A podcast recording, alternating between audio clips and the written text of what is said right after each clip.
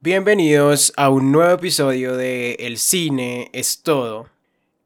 En el capítulo del día de hoy vamos a estar reseñando la película llamada Don't Look Up del director Adam McKay,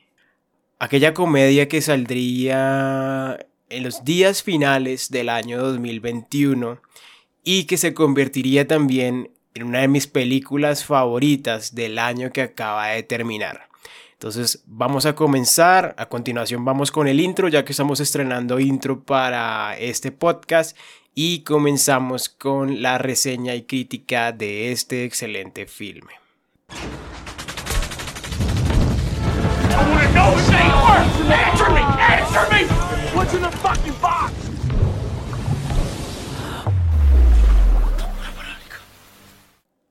Como ya lo mencionaba en el inicio del episodio, esta película está dirigida por el señor Adam McKay,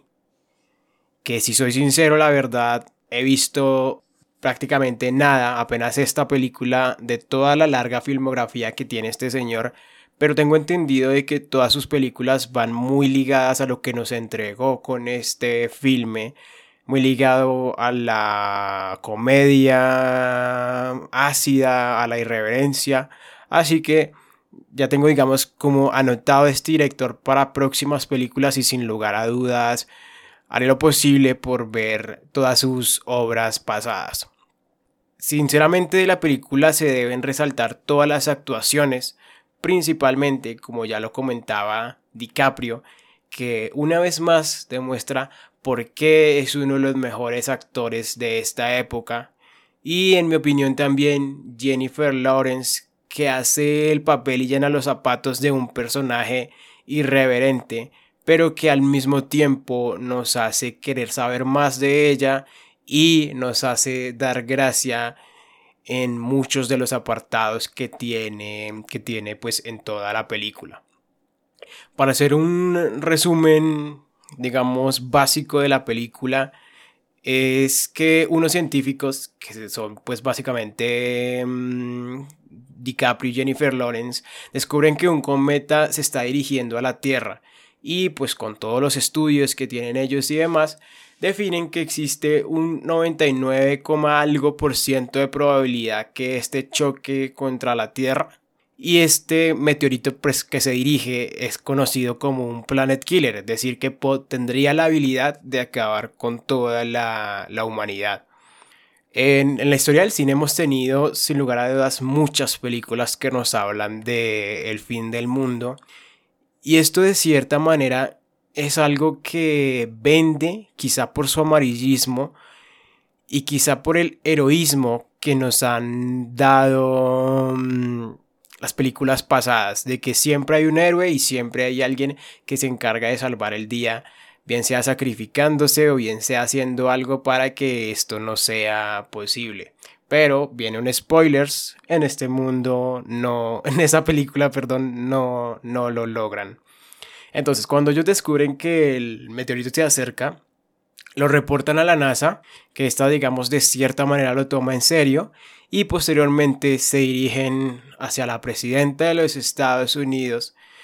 en la cual los dejan esperando todo el día para que al final no los atienden. Y cuando finalmente les dan lugar, que si mal no estoy al siguiente día, eh, comienzan a aparecer, tanto para la presidenta como para sus acompañantes, todos los intereses que no tienen nada que ver con el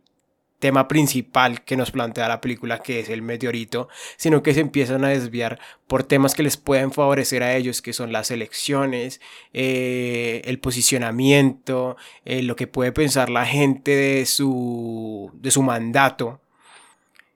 Y se empiezan a idear un plan para, en principio, se empiezan a idear un plan para poder destruir el cometa, pero es cancelado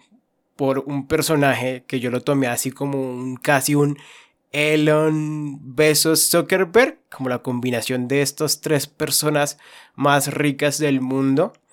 que encuentran la manera o se dan a conocer más bien que este cometa podría traer recursos para la humanidad. Por lo que en vez de buscar destruirlo para que la humanidad tenga un rato más,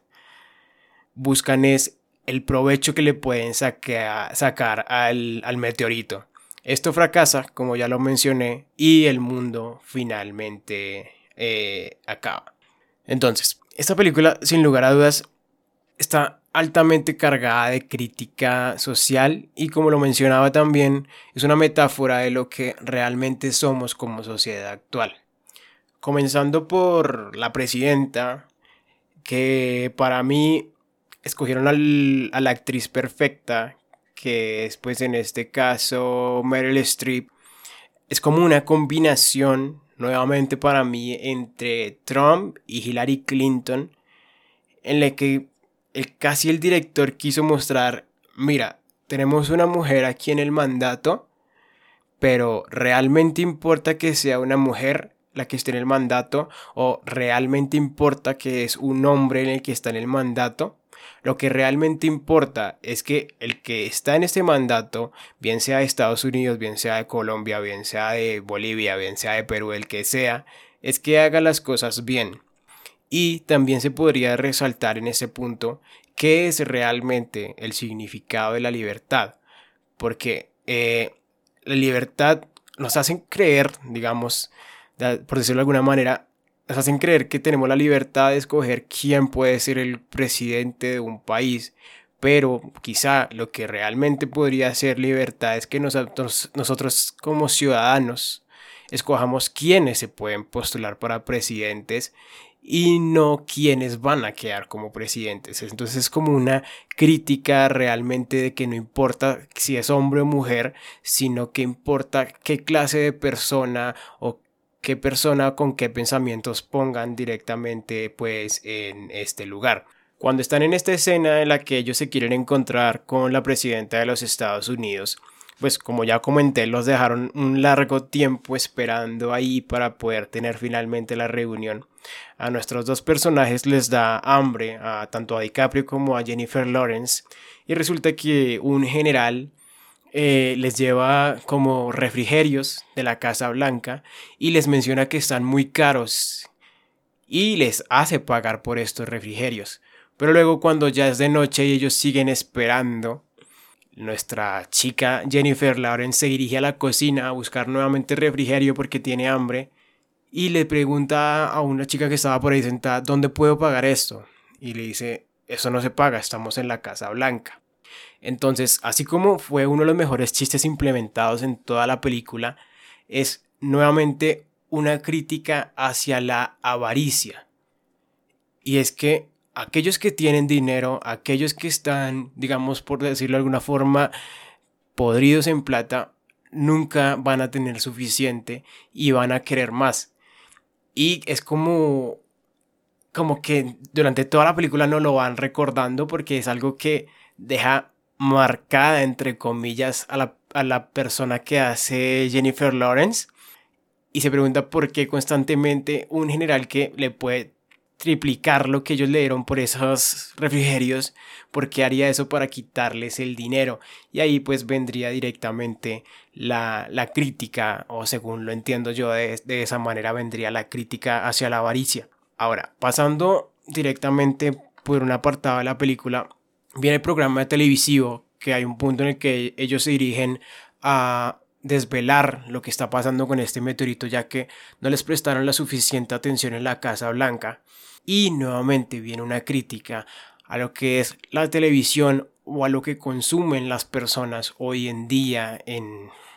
en bien sea en internet o bien sea en televisión, que son los chismes, directamente la ridiculización el maquillamiento quizá de las noticias que las hacen atractivas cuando deberían ser serias cuando se trata de algo serio y lo que somos todos, por ejemplo, temas de TikTok de que se, las personas se entretienen con temas que son banales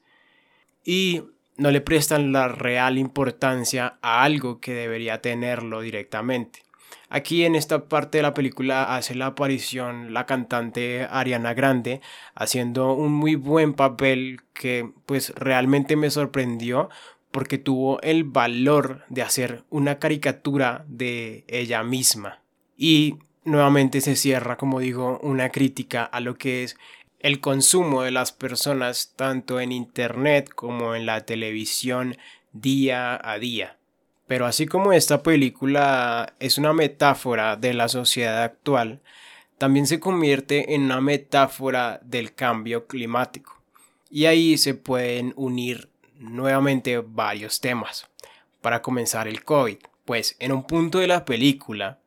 las personas, los ciudadanos de Estados Unidos, se hacen reacios a creer en la existencia del meteorito, a pesar que tienen múltiples pruebas y a pesar de que en un punto lo logran ver sin necesidad de algún aparato, objeto o noticia. Y eso pasa tranquilamente en la sociedad actual en la cual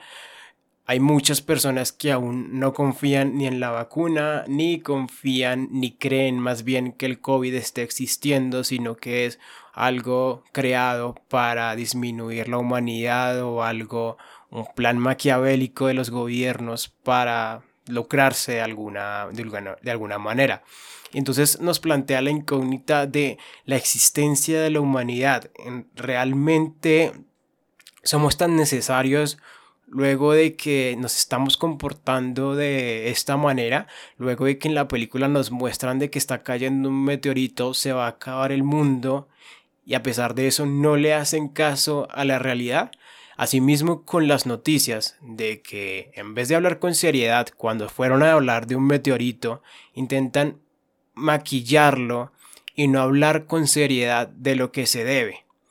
Y así también nuevamente viene una crítica hacia los medios que cubren las cosas importantes por cosas banales o llamativas que a la gente les llama pues más la atención en vez de ser algo aburrido entre comillas como lo sería el COVID o el fin del mundo, las cifras del COVID o las cifras de muertos que pudo dejar en este caso en la película el, el meteorito. Pero así como la película se encarga de mostrarnos que no importa si es un hombre o una mujer la que gobierne un país,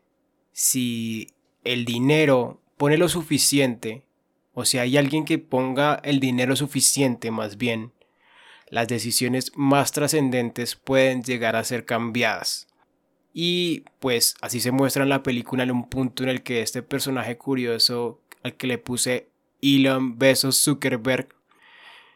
decide que es mejor no explotar el meteorito con el cohete que le iban a mandar, sino que es mejor enviar unos robots o drones para minarlo y extraer todos los recursos. Demostrando así que no importa la trascendencia del caso, no importa las vidas involucradas, no importa el fin del mundo, siempre y cuando se pueda tener más de lo que se tiene o que ellos tengan más de lo que tienen, es más importante cambiarlo en vez de buscar una mejoría o un bien común.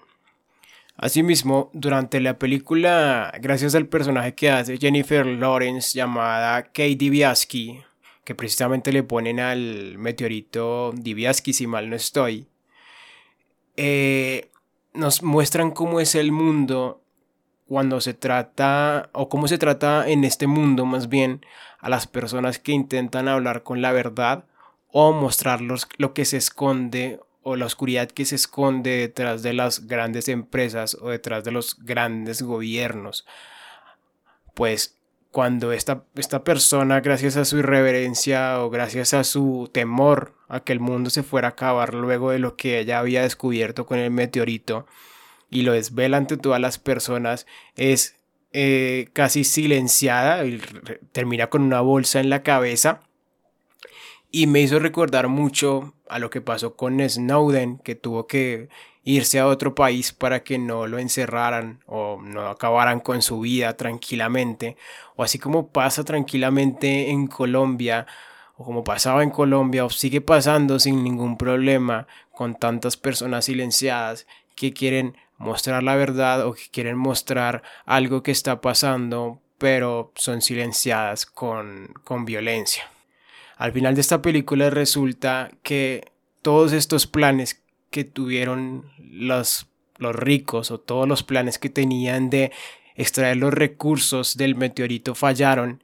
y escapa tanto el personaje de Elon Bezos Zuckerberg como la presidenta y todas aquellas personas que son entre comillas importantes para sostener la vida en otro lugar y le ofrecen un lugar al personaje de DiCaprio pero este pues lo rechaza sabiéndose que no es parte de estas personas que hicieron o lograron esta catástrofe con el mundo. Y cuando esto ocurre, la película y el director nos entregan un final desgarrador en la cual los buenos de la película, aquellos que descubrieron el meteorito, aquellos que pelearon para que no para que no acabara con el mundo, tienen una escena en la cual intentan aparentar toda la normalidad posible que tienen pero prácticamente ya aceptando lo que vendrá con resignación. Y ciertamente es una escena bastante dura porque yo no lo creía cuando estaba pasando de que en serio se va a acabar el mundo, no, o sea, no, no lograron hacer nada. Y si lo vemos, como lo dije, es una metáfora de la sociedad actual porque tranquilamente puede pasar. Y este final logra combinar lo gracioso con lo triste y lo gracioso, lo triste más que todo es por la escena que comento, pero lo gracioso es porque aquellas personas que se salvaron, los entre comillas importantes, llegan mucho tiempo después a otro planeta, pero son comidos vivos por una especie de animales alienígenas de otro, otro mundo. Y con esto cierra la película. Como vemos es una película que prácticamente calca lo que es la sociedad actual y critica en muchas escalas muchos factores de la vida actual, tanto a nivel social como a nivel mandatario de muchos países. Yo creo que muchas de las personas que la vieron vieron reflejado a sus representantes, a sus presidentes, a todas aquellas personas que dirigen mal y creen hacerlo bien, así como aquellos ricos que creen que tienen la razón en muchas cosas, pero le pueden provocar un mal mayor a la humanidad. Y con esto finalizamos la crítica del día de hoy. Esperamos